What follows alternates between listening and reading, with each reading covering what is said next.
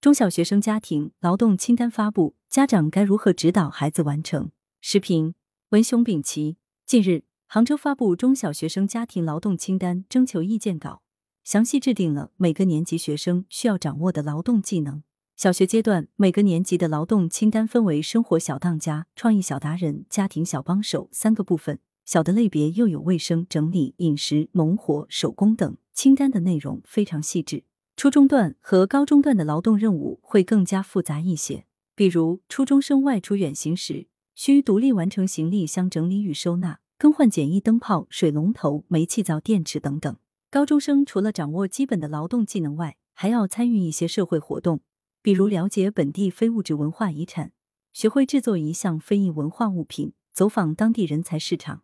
了解人才求职方式和要求，编制一份自我应聘简历等。发布中小学生家庭劳动清单，对于推进劳动教育具有重要的现实意义。这给家长指导孩子进行家庭劳动提供了明确的指南。劳动教育尤其需要家校共育，学生在家进行日常家务劳动以及一定的生产劳动、服务劳动，有利于学生掌握自主生活的技能，并培养健康的劳动价值观，进行理性积极的职业发展规划。但是在具体落实家庭劳动清单时，需要注意三方面问题。其一，教育部门、学校不能简单的把劳动教育推给家长。劳动教育无疑需要家长的积极配合与参与，但是不能由此增加家长的负担。每个家庭的资源不同，家长的能力也不同。如果学生要完成的家庭劳动作业变为家长的作业，这就会发生异化。事实上，随着劳动教育的推进，也有一些家长反映，学校要求学生做手工，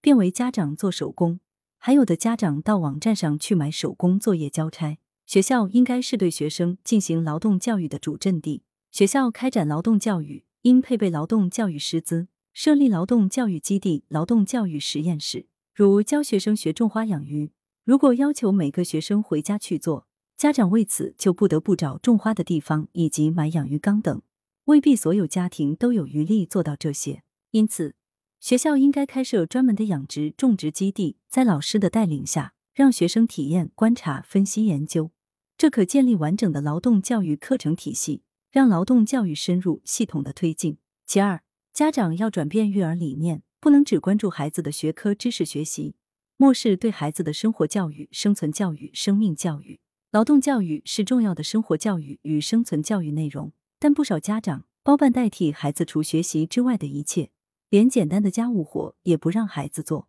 这导致有的学生上小学后连鸡蛋也不会剥。有不少大学新生缺乏基本的自主生活能力，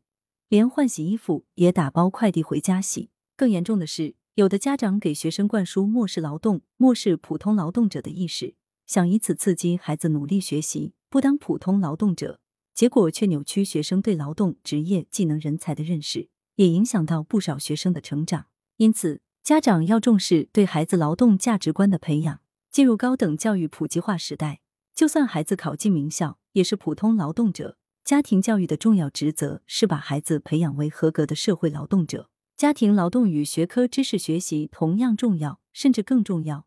因为这是孩子立德树人的基础。其三，家庭劳动不能变为走过场与形式。此前，有学校布置学生在假期里在社区做公益劳动，参加社会实践。然而，有不少公益劳动、社会实践变为盖章拍照式公益劳动、社会实践。有的学生在居委会开一张证明就交作业，还有学校要求学生进行职业体验，学生未完成任务，让父母找体验的单位，到单位后根本没有什么体验，就在办公室里做作业。劳动教育要重视过程体验，因此对学生劳动教育的评价应该进行过程性、写实性评价。而不能仅仅让学生上传一张照片或写心得体会报告，这很可能把劳动教育变为形式，搞摆拍、纸上谈兵。